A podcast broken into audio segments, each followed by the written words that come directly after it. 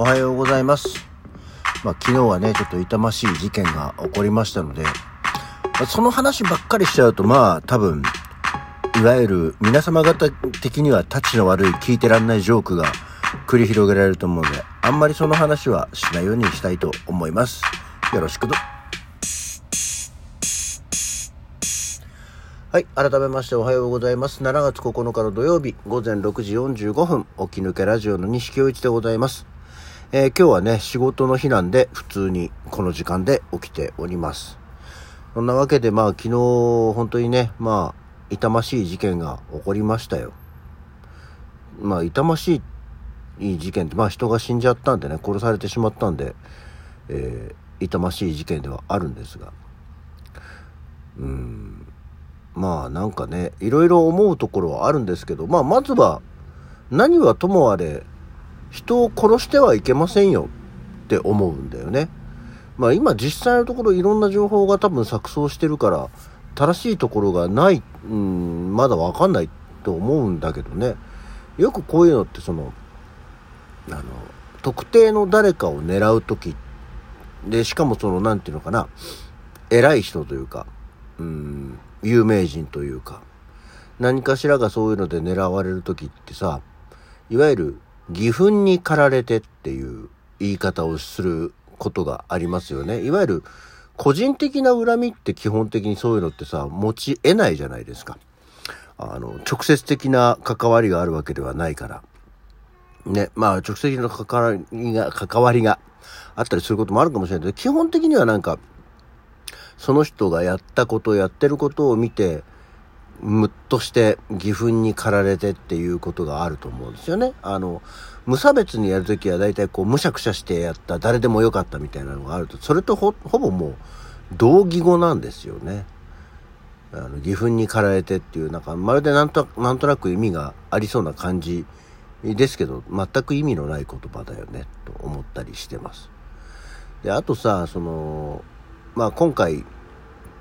の起きた場合でも、まあ一応その人なりにいろいろさ、あの、疑念、疑惑がある、あったわけじゃないですか。まあまあ、それは確かにそういうのがね、こう、明らかに、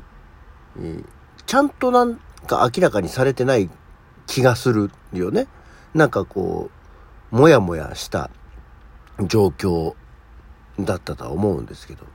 だからさ、そういう人をさ、殺しちゃうとさ、もう、その疑念は晴れないんだよね。っていうところなんだよね。例えばこれってその、なんつうか、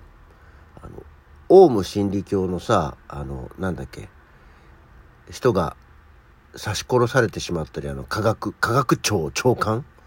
とかっていう人が殺されてしまったり、あの、トヨタ商事の社長が殺されてしまったりっていうのってさ、だから、義憤に駆られてやってるやつって、だからさ、それやっちゃうと、あの、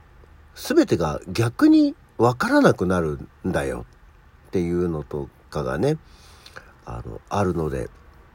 本当にね、そういうのはこう、やったやつはバカだな、やり方が下手だなって思うし、うん、今度のに、まあ明日選挙じゃん？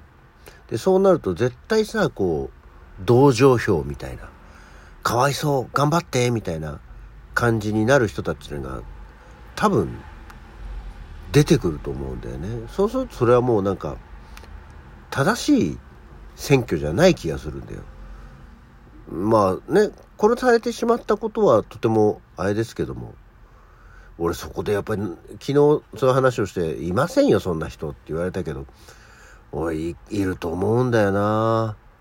なんか、かわいそうと思って特定の政党に投票したりする頭の悪い人がいると思うんですよ。なんか、ね、うまいこと、もう本当にちょっと、ごめんね、嫌な言い方すると、うまいことやったよね、と思って。ある意味ちょっと、よしって、小さくガッツポーズをしてそうな雰囲気がしなくもない気がしますけど。ね。まあそうするとこう、今は特に大きな役職のない方が、数々の疑念を持ったまま、この世を去る。誰が得するんでしょうね。っていう気にもなりますよね。本当に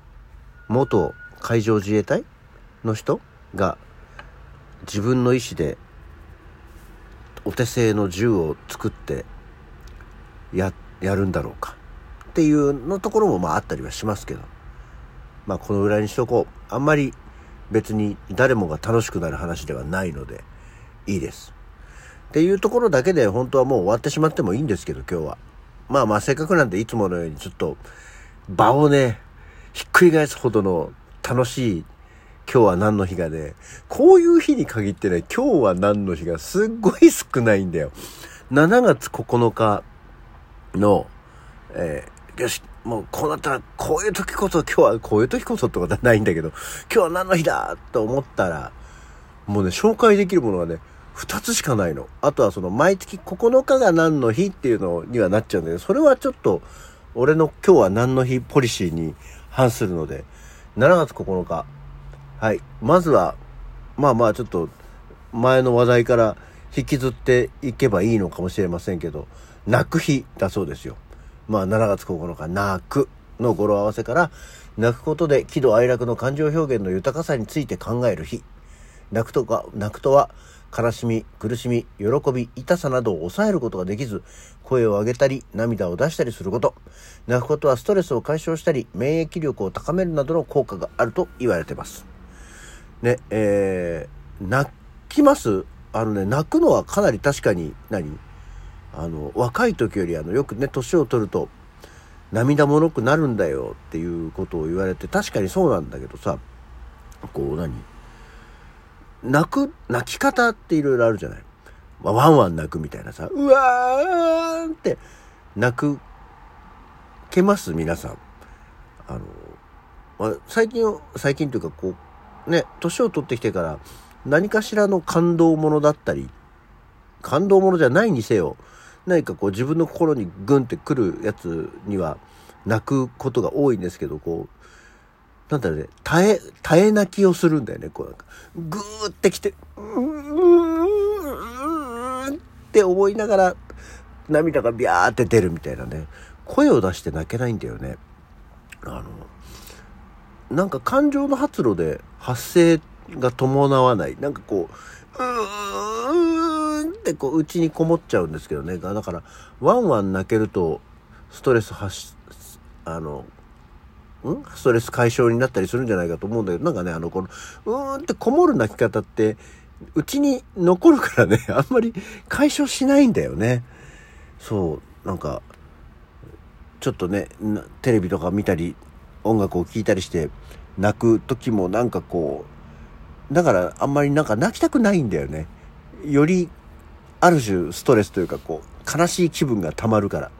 そこだけどうにかなんねえかなと思ったりはしますけど。で、もう一つがジェットコースターの日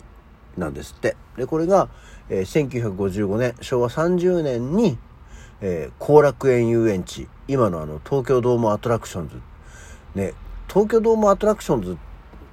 て後楽園遊園地でいいじゃないか。後楽園遊園地なんだよ、あそこは。で、そこにジェットコースターが設置されたんだそうですよ。そう。ださ、ジェットコースターもそうなの。ジェットコースターも、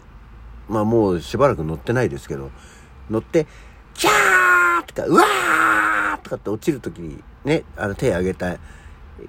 叫んだりするじゃないですか。あれもできないんだよね。なんか、ジェットコースターも落ちるときに、ふーって、あの、歯を食いしばって、うーって耐えるみたいな感じが多いので、あれも声出せないんだよね。だから、そういう癖というか、なんね、傾向があるんでしょうね。ジェットコースター。だ泣く、感情の発露としてあまり声が出ないっていうことなのかもしれませんけど。ジェットコースターも乗らないな、もう、まあ、遊園地が子供の頃より減ってるっていうのもあるんですけど、まあ、大体もうディズニーランドぐらいしか行かなくなるじゃない。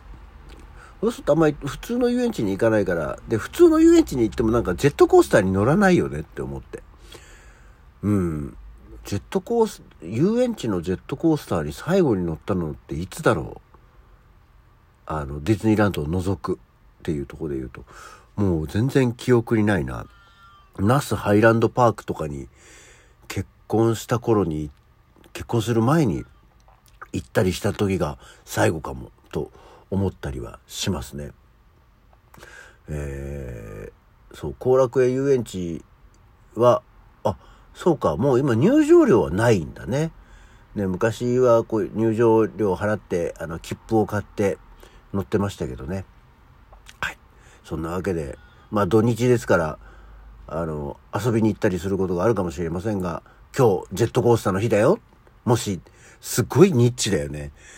もうこの年でこのラジオ聴いてる人に遊園地行く人の率はかなり低いだろうけど、えー、っていうようなことがあるんだそうですよ。はい。というわけで、盛り返したかな？ね、前半の話題を盛り返していきたいと思います。えー、皆様方も良い週末、そして明日は選挙行ってみてください。それでは今日の起き抜けラジオはこの辺で。それではまた次回。